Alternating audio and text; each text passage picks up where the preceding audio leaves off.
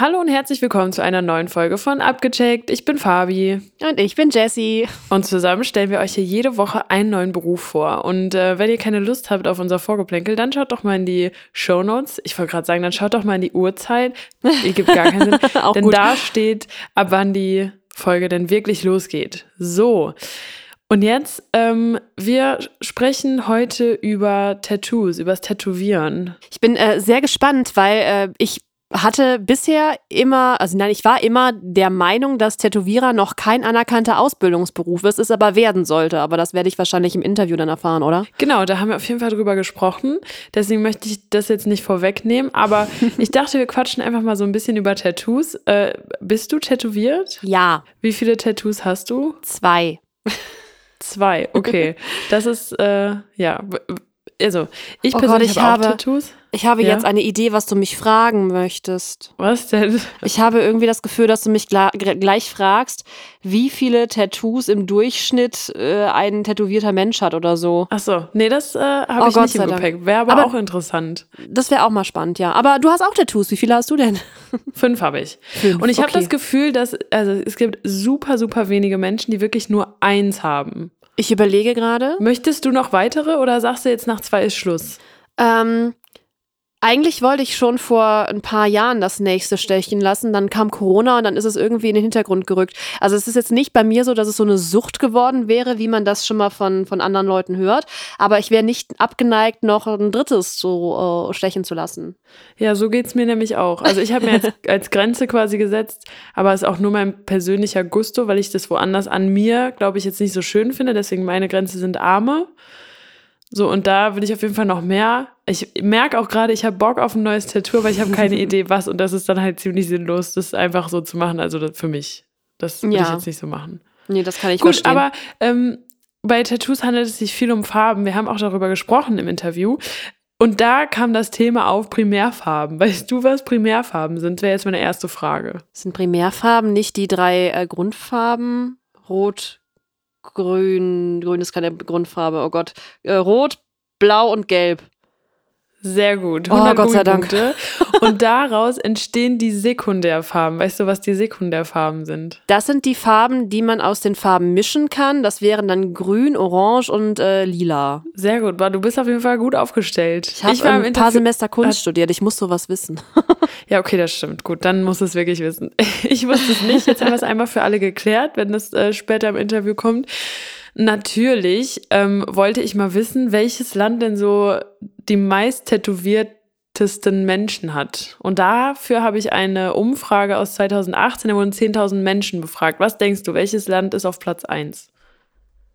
Oha, ähm, ich habe jetzt äh, mehrere Bilder im Kopf und ich weiß jetzt nicht, was da jetzt zutreffend ist. Also das erste, was mir jetzt eingefallen ist, ist die USA. Ich glaube aber, dass das Quatsch ist und dass es gibt ja Länder, in denen Tattoos eine ganz andere Bedeutung haben als bei uns. Ja. Mhm. Und jetzt ist natürlich die Frage, äh, an wen hat sich diese Umfrage gerichtet? Weil ich könnte mir dann vorstellen, dass ein asiatisches oder sogar ein afrikanisches Land dann äh, Vorreiter ist. Nee, also die, die ersten drei liefern sich wirklich ein Kopf-an-Kopf-Rennen und die USA ist dabei auf Platz drei mit 46 Prozent. Okay, dann sind wahrscheinlich auch diese äh, in Anführungszeichen ähm, Mode-Tattoos und nicht die religiösen oder kulturellen Tattoos gemeint. Ja, ist wahrscheinlich auch die religiösen und kulturellen, das ist wahrscheinlich eher eine Minderheit. Also es kommt einem dann wahrscheinlich viel vor, dass die, in dieser Minderheit viele eine, ein Tattoo haben. Aber ich glaube, das ist im Gesamten jetzt nur eine Vermutung. Was denkst du, wer ist auf Platz 2 und Platz 1? Bestimmt Schweden. Sehr gut. Auf Platz 2 ist Schweden. Und jetzt fehlt uns nur der erste Platz. Also nicht die Deutschen. Nee. Nee. Ähm, das wird jetzt schwierig. Ähm, ist es auch was Skandinavisches? Ist auch kein Nachbarland. Es ist kein, kein Nachbarland. Nachbarland. Aber trotzdem Europa? Mhm. Nicht skandinavisch. Ist es bestimmt dann auch nicht Italien oder so? Mm, doch, Italien doch, ist auf okay. Platz 1. Ja. Krass, okay. Ja, genau, fand ich wild mit 48 Prozent. Hätte ich jetzt so nicht gedacht, habe mir aber vorher auch noch nie Gedanken drüber gemacht, ehrlich gesagt. Ich auch nicht. Und dann habe ich noch als letztes Thema für unser Vorgespräch, ähm, Tattoos sind im Berufsleben, und das ist ja das, was wir machen, um manchmal umstritten, Ich habe für mich persönlich jetzt eine Branche ausgesucht oder habe auch für mich selber die Einstellung getroffen, wenn ich irgendwo arbeiten möchte, die kein, also die mich nicht nehmen wollen, nur weil ich ein Tattoo habe, dann ist es halt auch nichts für mich. Also will ich halt auch gar nicht da arbeiten. Ist jetzt vielleicht First World Problems, das sozusagen, aber keine Ahnung, das ist irgendwie meine Einstellung, weil ich es halt nicht gut finde, Menschen danach zu beurteilen. Ähm, wie siehst du das im Berufsleben? Ich meine, ich, das, dieses, diese Diskussion ist ja eigentlich schon sehr alt, ne? Und äh, es gab ja die Diskussion hauptsächlich auch im Beruf des Polizisten. Und selbst da, wenn es keine Tattoos sind, die irgendwie von der Bedeutung her in irgendeine äh, extreme Richtung gehen, sind die ja mittlerweile auch äh, ja geduldet, sage ich jetzt mal. Ähm, in meinem Beruf ist das eigentlich total egal. Also ich habe äh, Kollegen, die sind komplett tätowiert, also komplett die Arme und dann, wenn im Sommer die Arme zu sehen sind, fragt auch keiner. Ich muss allerdings sagen, dass äh, meine Schüler immer sehr ähm, überrascht reagieren, wenn sie ein Tattoo von mir sehen. Immer so, was? Sie sind tätowiert? Aber vielleicht hängt das eher mit deiner Person an sich zusammen als mit dem Beruf, oder? Was soll das denn jetzt heißen? Also, also wenn sie so überrascht sind, meinst du, sie sind überrascht, weil du Lehrerin bist und als Lehrerin ein Tattoo hast oder sind sie überrascht, weil du ein Tattoo hast? Hast du, hast du mich eigentlich gerade indirekt als spießig bezeichnet? Nein, nein, nein. Ich, ich werte das ja gar nicht. Es ist nur, also denkst du, die Schüler sind überrascht, weil du eine Lehrerin bist, dass du ein Tattoo hast? Weil das war ja die Grundaussage quasi. Ich glaube schon, dass es eher was mit dem Beruf als mit meiner Persönlichkeit zu tun hat. Echt? Ja, ich glaube schon. Ne, haben Lehrer so einen, haben Lehrer so einen, äh, so einen Ruf? Dass die so, also du hast es jetzt selber als spießig bezeichnet. Ich weiß nicht, ob nicht tätowierte Menschen jetzt direkt spießig sind, würde ich jetzt eher nicht sagen. Aber äh, dass man das, dass das einen wundert? Ähm, ich könnte mir vorstellen, dass das daher rührt, dass doch das Durchschnittsalter äh, im Lehramt relativ hoch ist. Und mm. es sind ja mm. doch erst eher so die, die jüngere Generation, die tätowiert ist. Also ich kenne jetzt wenige Ü50er, die Tattoos haben. Ich überlege gerade in meinem Bekanntenkreis, aber nee, sind alle so 20 bis, bis Ende 40. Das finde ich auch interessant, weil ähm, jetzt, ich kenne keine tätowierte Oma. Ich habe selber keine tätowierte Oma. Wenn ich aber später eine Oma bin und äh, mein Ziel ist dann, beide Arme voll zu haben, dann weiß ich nicht. Das ist ja so eine ganz neue Generation, die danach kommt. Ja, das stimmt auch wieder. Also ich habe gerade mal überlegt, doch, ich habe eine Kollegin Ü50, die ist tätowiert, aber ähm, ja, das, das ist auch die einzige Person, die mir eingefallen ist. Aber das ist ja auch immer so eine Frage von wegen, ja, Tattoos im Alter, wie soll das denn aussehen? Aber ganz ehrlich, dann ist doch auch egal, oder? Ja, ich finde es äh, spannend. Ich hätte eigentlich noch mehr im, im, im Petto, aber das packe ich euch vielleicht einfach in die Story, bevor das hier alles zu lang wird und wir uns im Gespräch verlieren. Lasst uns doch einfach mal wissen, was eure Meinung dazu ist. Würde mich sehr interessieren. Und dann würde ich sagen, bis nächste Woche. Abgecheckt, dein Berufswahl-Podcast.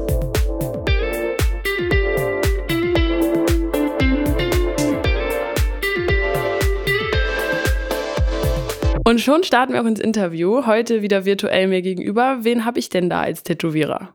Hi, ich bin der Tim. Ich komme aus Hannover und äh, bin 34 Jahre alt. Hallo Tim, wir haben dich ganz äh, frech angeschrieben bei Instagram, ob du uns nicht mal deinen Beruf vorstellen möchtest. Ähm, deswegen meine Frage, wie bist du überhaupt zu dem Beruf gekommen? Äh, ja, das, das ist äh, eine lange, lange, lange Antwort eigentlich. Ähm, ich habe eine Schwester, die ist ähm, über zehn Jahre älter als ich, glaube 13. Bitte nagel mich jetzt nicht fest, Schwesterherz. ähm, und äh, die macht das halt schon, ähm, ich war schon immer als kleiner Junge viel bei meiner Schwester unterwegs und die war dann so, ich glaube, ab Mitte 20 hat sie sich dann, glaube ich, für diesen Beruf interessiert. Da war ich dann gerade so 10, 11, 12, 13. Da war ich das erste Mal dann in so einem Studio unterwegs und ähm, gemalt habe ich auch schon immer, so wie die meisten Kinder, glaube ich. Und dadurch ist es dann dazu gekommen, dass ich dachte, Mensch, dieses Malen, das ist ja ganz schick. Äh, ich habe ja gesehen, dass man damit ganz gut äh, auch sich finanziell durchs Leben schlagen kann damit Kunst. Und ähm, so war das für mich auf jeden Fall eine ganz klare Sache schon sehr früh, dass ich Tätowierer werden möchte. Aber meine Tätowierer-Schwester, die hatte äh, Schwester, die ja auch Tätowiererin gelernt hat, äh, die wollte immer, dass ich noch einen richtigen Beruf lerne, bevor ich Tätowierer werde. Und so ist es dazu gekommen, dass ich, glaube ich, dann erst so mit 30 wirklich angefangen habe äh, zu sagen, jetzt mache ich das hauptberuflich, habe mich dann selbstständig gemeldet Und äh, ja, seitdem ich 30 bin, bin ich eigentlich Tätowierer. Angefangen habe ich aber, glaube ich, so mit 18 mein erstes. So bin ich da irgendwie hingekommen. Ja. Und jetzt war ein kleiner Side-Fact, wenn äh, du vorher was anderes gemacht hast, was hast du da gemacht? Äh, puh, ich habe echt alles schon gemacht, wenn es darum geht. Ne? Also wirklich alles. Ich war von der PWC-Anlage, Fensterputzen, zum Gärtner, zum Tischler, zum Koch, zum. Ich habe mich irgendwie alles mal irgendwie angetan und dann am Ende habe ich dann eine Ausbildung zum Maler und Lackierer bekommen. Das hat mich sehr interessiert wegen den Farben weil ich äh, dachte, wenn ich mal Tätowierer werde, wäre es ja sinnvoll, wenn ich renovieren könnte und wenn ich äh, äh, mich mit der Farbe auskenne. Das fand ich immer super, diese Farblehre. Ich hatte mal einen Maler, ich habe meinen Maler dabei beobachtet, wie der vor einem weißen Eimer saß und da mit drei, vier Tropfen davon und davon äh, sich dann eigenen Ton angemischt hatte und von dem Moment war ich von dieser Farbmixturzauberei extrem fasziniert. Und ähm, ja, deswegen Maler habe ich dann äh, davor gelernt und als das dann äh, durch war, ähm, habe ich das dann, äh, genau, äh, ins Tätowieren dann alles mitgenommen. Ne? Macht man das beim Tätowieren auch, dass man da sich Farben zusammen mischt? Total geil, äh, tatsächlich, ja. Also für mich ist schön, ich habe das alles so, so ein bisschen selbst herausgefunden, sage ich jetzt mal. Man, man ist zwar in Studios unterwegs und kann mal anderen Künstlern über die Schulter gucken, aber es ist jetzt auch nicht so, dass da jemand kommt und dir genau erklärt, was er da macht und warum und was da passiert. Das ist eher so ein Learning by Doing. Und ähm, da ich schon immer als Kind schon immer mit Filzerfarben zusammenlaufen lassen habe, ist das, glaube ich, hatte ich dafür ein sehr gutes Gefühl. Also ich habe ich, ich mag Farbe einfach, ich kann Farben sehr gut miteinander mischen. Und das Gute ist, du gibst natürlich, es gibt den Tattoo-Bereich, wir haben alle Farben von, von, von weiß bis schwarz und alles, was dazwischen ist. Und äh, das sind ja nur Kontraste, aber alles, was wir noch haben an, äh, an Farben, ähm, gibt es, aber das Schöne ist halt, du kannst auch, wenn du dich mit der Farblehre auskennst, brauchst du nur die drei Sekundärfarben und kannst daraus wiederum alles mischen. Ne? Also so habe ich dann auch angefangen. Ich hatte ja am Anfang äh, nicht so viel Geld als kleiner Tätowierer, und dann habe ich mir die drei Sekundärfarben geholt und damit konnte ich die meisten Sachen schon mal abdecken. Ne? Dann brauchst du noch ein Weiß, dass du ein paar weiße Highlights reinmachen kannst, weil Weiß kannst du natürlich nicht anmischen. Äh, aber ähm, ja, kannst du, man kann auch die Farbe in der Haut mischen. Das ist auch eine ganz schöne Sache, ne? Genau. Also ich als absoluter Nichtswisser, was Farben angeht und auch als absolutes schlechteste Malerin, die man sich, glaube ich, vorstellen könnte, keine Ahnung, was die drei Sekundärfarben sind. Ist das schlimm, wenn man es nicht weiß? Ich, kannst du mir mal sagen, was die drei? Ist das sowas wie Blau, Gelb Rot und, und Gelb? Blau, Rot und Gelb? Genau. Wenn ich mich jetzt nicht irre, war es Blau, Rot und Gelb. Das ist, äh, boah, habe ich ja gut geraten. Aber allein in den ersten paar Minuten, die wir hier sprechen, habe ich das Gefühl, du bist auf jeden Fall äh, richtig in deinem Beruf gelandet. Das finde ich schon mal sehr gut. Wie hat, also das klingt jetzt so, als ob du keine offizielle Ausbildung dazu gemacht hast. Oder hast du das gemacht? Gibt es sowas? Äh, zum Tätowierer gibt es das. Äh, hier in Deutschland, glaube ich, gibt es das so in der Form nicht. Ich könnte mir vorstellen, dass es vielleicht äh, größere Tattoo-Studios gibt, die äh, vielleicht finanziell schon stabiler dastehen und die, also ich habe schon davon gehört, dass es Tätowierer gibt, die auf dem Vertrag arbeiten.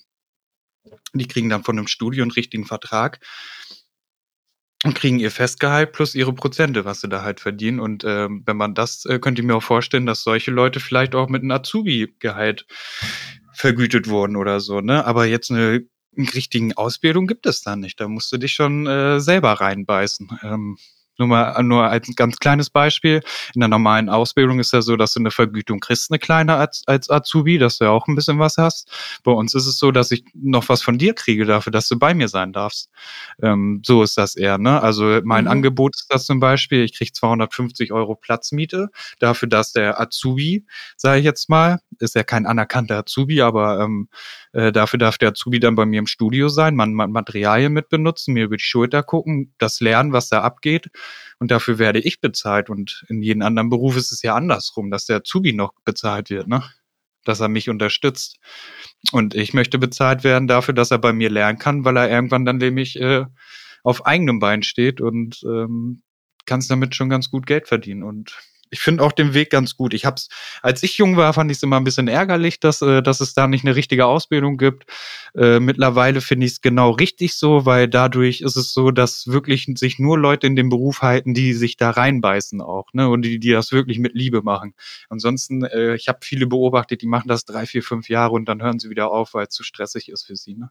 Dann macht Kunst auch keinen Spaß. Wenn Kunst zur Arbeit wird, dann ähm, äh, geht man lieber wieder sich anstellen lassen, kriegt ein Festgehalt, ist krankenversichert, ist dann sehr viel entspannter.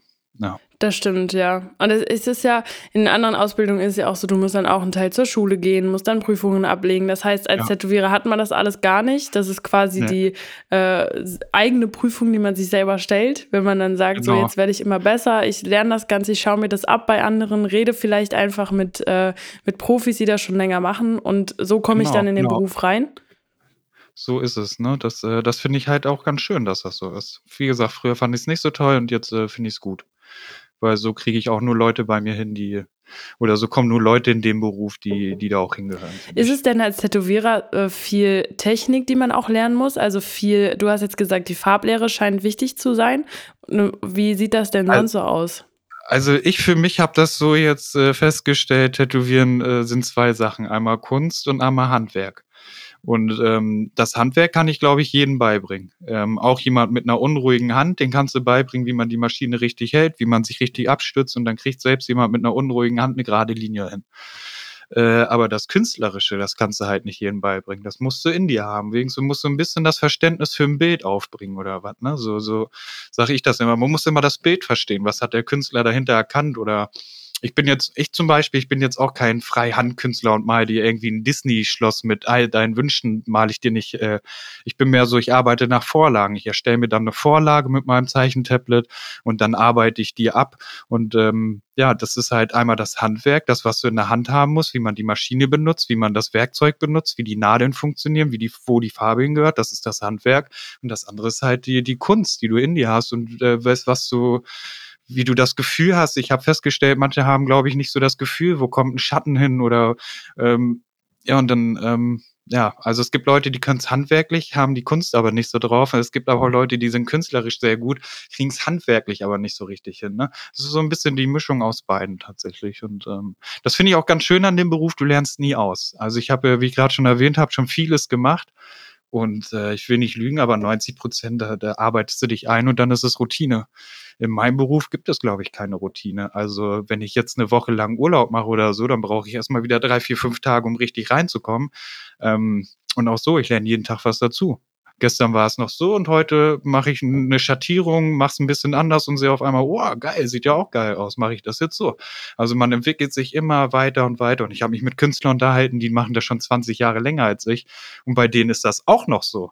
Und da freue ich mich dann, dass ich weiß, ich habe einen Beruf gefunden, der mich immer weiter fordert, fordert, fordert, fordert, fordert. Es kommt nie eine Routine auf. Höchstens vielleicht mit einem Umgang mit einem Kunden und dass man ein bisschen entspannter wird äh, in Sachen seinen Vorbereitungen treffen. Aber der Job selbst ist äh, jeden Tag wieder was Neues. Die Haut ist mal anders, der Kunde ist anders. Ja, das, äh, ja. Mein Tätowierer ist immer sehr böse mit mir, weil ich so schlecht mit meiner Haut umgehe, weil die sehr trocken ist. Dann schimpft er immer mit mir, wenn ich da hinkomme. Ja, ja, äh, richtig so. Kriege ich immer Ärger. Ja, richtig so. Okay, aber ähm, unabhängig davon, du sagst, äh, man kann in einem Studio quasi Platzmiete zahlen und dann lernt man das. Aber ich stelle mir das, also Tätowieren ist halt etwas, was erstmal für immer halten soll. Es gibt Möglichkeiten, das wieder irgendwie wegzumachen. Aber dieser erste Schritt, wie funktioniert das, dass man das das erste Mal auf wirklich einer menschlichen Haut, macht man das direkt als erstes auf einem Menschen, auf sich selber? Macht man das auf irgendeiner anderen Haut? Wie Also da streiten sich, glaube ich, auch die Geister. Ich habe mich da mit mehreren Kollegen unterhalten, auch mit Kollegen, von denen ich, äh, auf denen ich viel gegeben, äh, viel gebe, äh, ähm, was es ihr Wissen angeht. Und der eine sagt, Mensch, äh, üb mal nur auf Gummihaut, der andere sagt, äh, äh, wenn dann auf der richtigen Haut üben. Ich glaube, da ist es auch wieder die perfekte Kombination aus beiden. Ich habe jetzt einen Azubi, das ist ein Kollege von mir, den kenne ich schon seit zehn Jahren, der möchte jetzt seinen Beruf, der, der switcht jetzt um vom, vom Handwerklichen, ähm, macht der Bau eigentlich und äh, jetzt switcht er auf diesen Beruf um. Und was wollte ich sagen? Ähm, bei dem ist das jetzt so, ich habe ihn erstmal Gummihaut tätowieren lassen, dann haben wir ihn Linien vorbereitet, Kreise, dann habe ich ihm gezeigt, wie man die Maschine hält, habe geguckt, ob er die, man hört es ja, ob er die Maschine zu doll aufdrückt. Ich habe mir das Ganze angeguckt, bis er, bis er so ein Gefühl hat. Das hat er eine Woche lang gemacht, bis er ein Gefühl für die Maschine hatte, so, ein, so eine kleine Routine reinkriegt und dann durfte er das erste Tattoo äh, bei einem Kollegen das, äh, das Tattoo auf der Haut nachstechen. So, und so kommt er dann langsam rein, dass er ein Gefühl für die Haut kriegt. Was er vorher auf dem Gummi gemacht hat, äh, macht er jetzt auf der Haut und kriegt dafür ein direktes Gefühl. Ich beobachte dann nur noch, dass er die Haut nicht verletzt, zeigen einmal, wie er zu kreisen hat oder wie er die Linie zu ziehen hat. Und dann ab dem Moment ist es tatsächlich auch wieder ein Learning by Doing. Und das Beste ist immer, wenn man Freunde hat oder so. Es gibt viele, die sagen, oh, ich brauche es nicht perfekt oder die irgendwas Altes haben, was sie sich gerne nachstechen lassen würden. Dann habe ich viele Kunden, ähm, die auch gerne äh, meinen Schnapper schießen oder auch gerne meinen Azubi unterstützen möchten und sagen, Mensch, ich habe hier noch eine Freistelle, weißt du was, äh, kannst du machen. Die sind dann völlig offen dafür, auch dass das schief gehen könnte, wissen ja aber auch, ich bin da und würde es immer wieder irgendwie retten oder äh, es wird schon nicht so schief gehen, kann es gar nicht. Äh, und äh, so kommst du, glaube ich, da am besten ran. Bei mir war es bei mir war es anders. Ich habe, glaube ich, die ersten zehn Tattoos, die ich gemacht habe, habe ich alle direkt auf einer richtigen Haut gemacht. Bevor ich das erste Mal eine Gummihaut hatte, ach, ich weiß nicht, da habe ich schon wirklich ein paar, einige Tattoos gemacht gehabt. Aber war Bei es deine eigene Haut, die du dann als erstes die zehn oder waren es andere? Das ist das Interessante, das war damals meine große Schwester Diana, die ja, okay. äh, ja schon seit zehn Jahren länger tätowiert oder seit 13 Jahren. Und ähm, da war es nur destilliertes Wasser. Da hat sie mir dann, haben wir in die Maschine, also wir haben keine Farbe benutzt, sondern destilliertes Wasser. Und dann hat sie mir auf der Haut, äh, auf ihrem Bein, hat sie mir einmal gezeigt, was sie macht. Und dann habe ich das auch gemacht. Und dann haben wir einmal die Linien gesehen. Also da, wo man dann lang tätowiert, sieht man halt so ein bisschen Blut rauskommen. Und dann weiß man, okay, hat man gut getroffen. Sie konnte mir sagen, dass es nicht zu tief war. Und das war mein erstes, meine erste Berührung mit der Haut und der Nadel. So habe ich das bei meiner Schwester gelernt.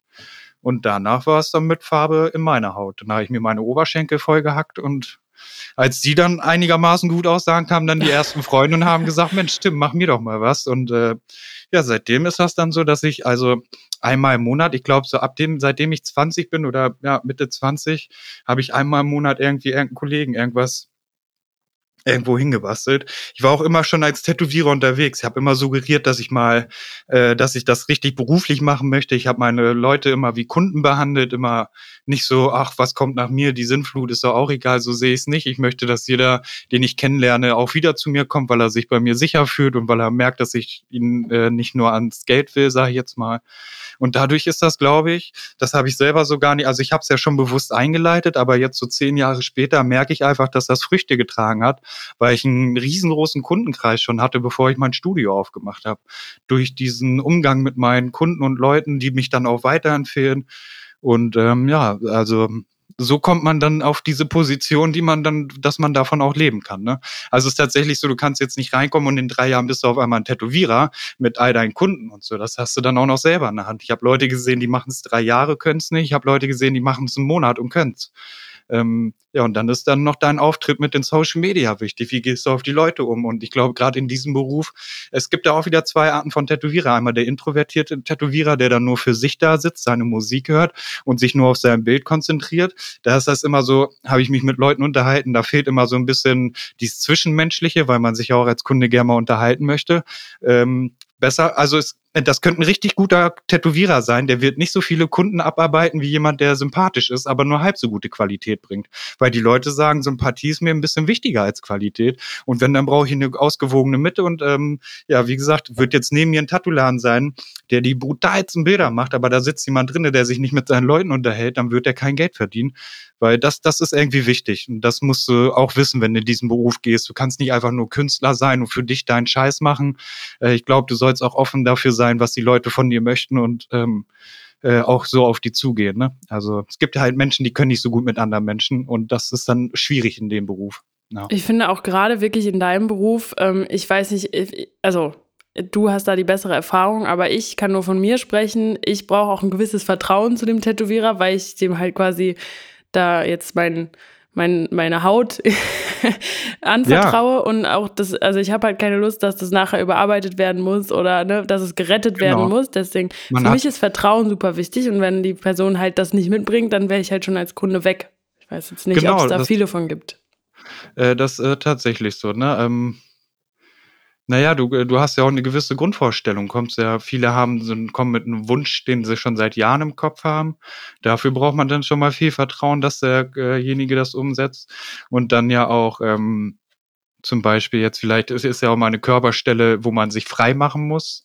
Dann ist es ja auch lieber, einen Kunden oder einen Tätowierer zu haben, mit dem man irgendwie sympathisch ist, äh, als mit jemandem, wo man immer so, so eine, so vielleicht eine kalte Wand dazwischen hat, weil man nicht richtig warm miteinander wird. Mhm. Und dann äh, fehlt auch diese, dann hat man auch, glaube ich, als Kunde nicht so richtig Lust, sich mit ihm zu unterhalten, ihm zu erklären, was man eigentlich will, weil man schon das Gefühl hat, dass man ihn nervt. Und ich habe selber oft beobachtet, dass viele Kollegen von mir tatsächlich auch so sind, dass sie sich dann irgendwie genervt zeigen von dem Kunden und das ähm, ich glaube, die beste Mitte ist einfach, wenn du offen und ehrlich zu den Leuten bist, den keinen vom Pferd erzählst. Man kann sich auch mal eingestehen, du, das kann ich nicht. So, ne, wenn ein Kunde reinkommt und irgendwas von mir will, was ich nicht kann, dann sage ich dem das. Dann, dann empfehle ich ihm was anderes, was ich auf jeden Fall umsetzen kann, oder ich würde ihm sogar einen Arbeitskollegen von mir empfehlen, der äh, ein eigenes Studio woanders betreibt. Was sind Sachen, ja. wo du sagst, das mache ich nicht? Oder das ist, das ist ja. nicht meine beste Qualität, also mein, ja, mein eigener Anspruch ist es ja wahrscheinlich dann bei dir. Also ich frage mich selber immer, was ist es eigentlich? Also es gibt da im Internet gibt es echt Bilder, brutale Künstler, die basteln da Sachen hin, da, ich krieg's nicht auf den Schirm. Ich weiß nicht, was die da machen, wie die das machen. Ich gucke mir Bilder wirklich intensiv an, zoom die ran, beobachte die, guck die an, versuche es zu verstehen, wie man vorgegangen ist, wo kommt das her. Aber es gibt ja echt ein paar Künstler, da, das ist Wahnsinn, was die da auf die Haut zaubern. Das ist etwas, da werde ich wohl das äh, habe ich mir schon eingestanden, da werde ich wohl nie nicht hinkommen an so ein Level.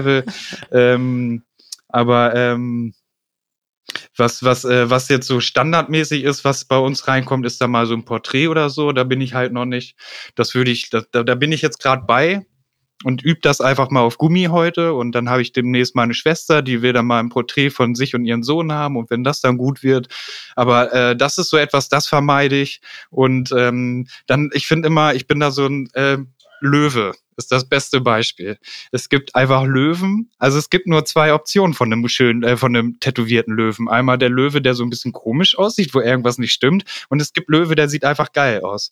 Und deswegen gehe ich, mache ich eigentlich ungerne Löwen oder Tiger. Wenn, dann muss es schon ein einfacher Löwe sein oder so. Aber wenn es so in diesen realistischen Stil, in den Löwen mit Fell nachzustechen, da bin ich raus. Da sage ich, das kann ich nicht. Da gibt's einfach nur zwei Optionen. Entweder wird's richtig geil, so wie auf der Vorlage, oder eben nicht. Und weil ich das so geil wie auf der Vorlage nicht hinkriege, lasse ich es lieber. Ähm, ja, also Löwen, Fellstrukturen, sowas, das finde ich äh, ziemlich schwierig. Schönes Fell oder schöne Haare zu tätowieren, das ähm, finde ich als ziemlich schwierig. Und das sollte man, da sollte man wissen, was man tut. Das nicht einfach auf dem Kunden ausprobieren und dann sieht's aus wie ja, ich schon die schlimmsten Sachen gesehen. Ne? Einfach, ja, das, äh, genau. Das finde ich aber äh, gut, dass du quasi diese Einstellung hast. Gibt es denn viele schwarze Schafe in deinem Beruf, wo du dir denkst, ey Mann, das muss jetzt so nicht sein? Äh, ich glaube, ich muss mich dahingehend jetzt ein bisschen zurückhalten und sage einfach mal, nein, die sind alle top. Ne?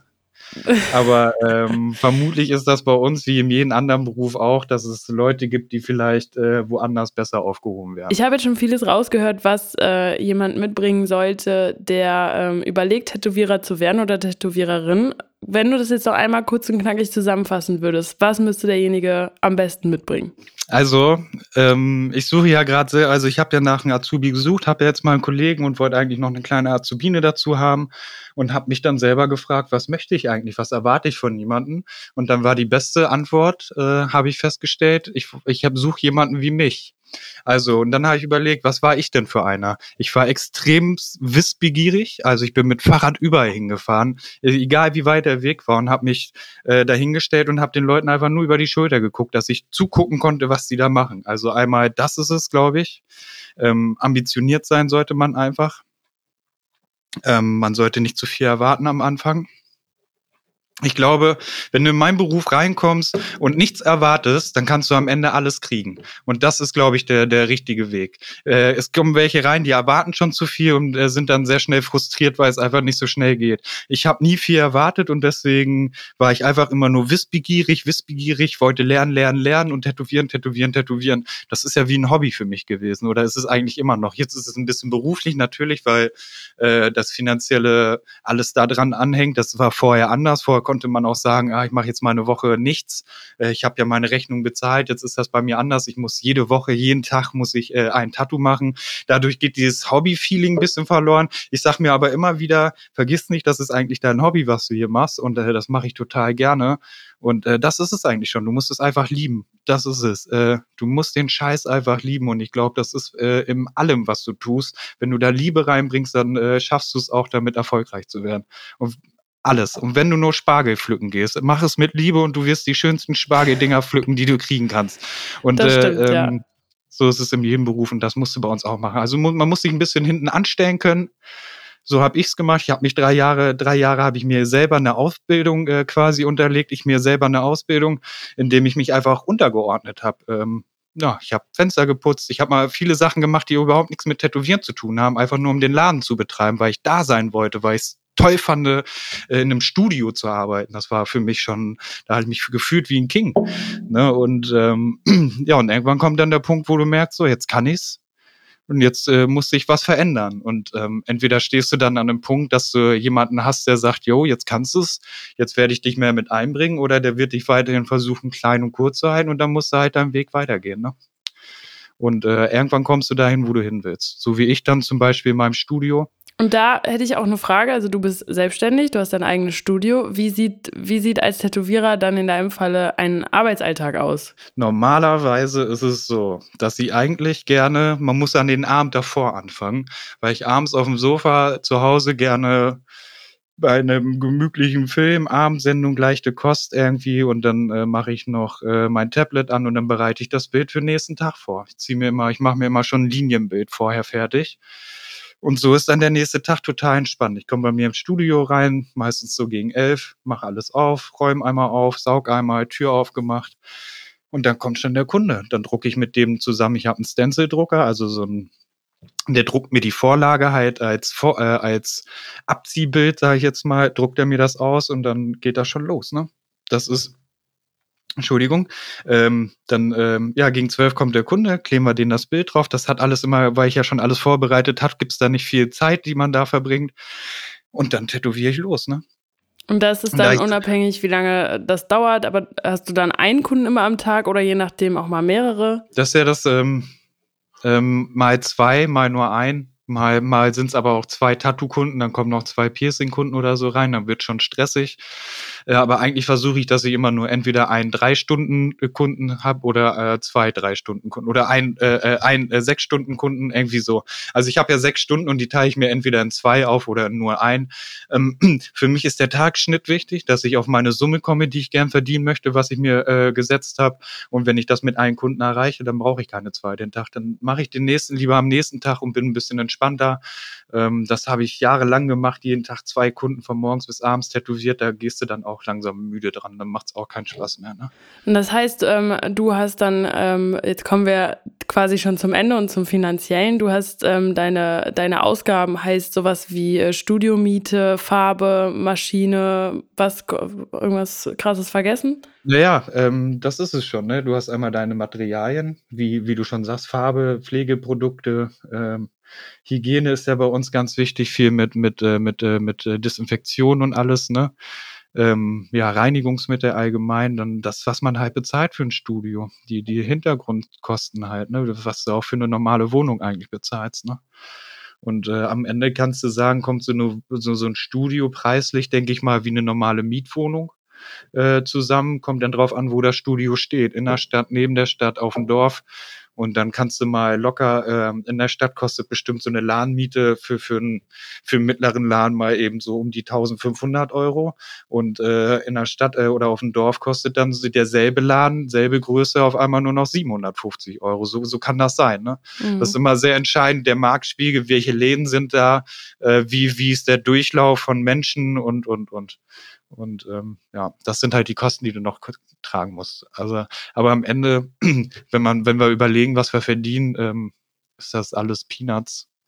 Man muss da echt mal äh, Butter bei Fische machen. Wir, wir verdienen schon echt gut Geld. Du hast jetzt gesagt, was die Ausgaben sind und du musst ja dich selber auch noch bezahlen. Du sagst, wir verdienen ganz gut Geld. Das ist das, also viele, die das jetzt hören, ich will die quasi ein bisschen, äh, ja, ich glaube, äh, viele Junge, die das hören, die haben keine Vorstellung von Geld und Ja. jeder sagt unterschiedlich, wir, also wir verdienen ganz gut. Deswegen finde ich das, also äh, ist immer schwierig, das einzuordnen. Manche sind mit 1,5 total glücklich und sagen mit Ja. 2, das ist total viel Geld. Manche sagen, naja, aber naja, geht mit 5. Also, ne, da, Es, es kommt ja auch immer darauf an, was man selber, was man, Genau. wie du schon sagst, was man selber braucht. Ich muss, ähm, ich glaube, die meisten Tätowierer sind Tätow, also früher war es so, ich weiß nicht, mittlerweile schwanken wir auch um, dass viele in diesem Beruf äh, auch wechseln, auch einen sozialen Background schon immer hatten, aber die meisten aus meinem Beruf, das sind eigentlich immer so wie so Halotris, sag ich jetzt mal, die sich so ein bisschen durchs Leben geschlängelt haben und dann irgendwann gemerkt haben, Mensch, jetzt muss ich ja doch irgendwie was machen.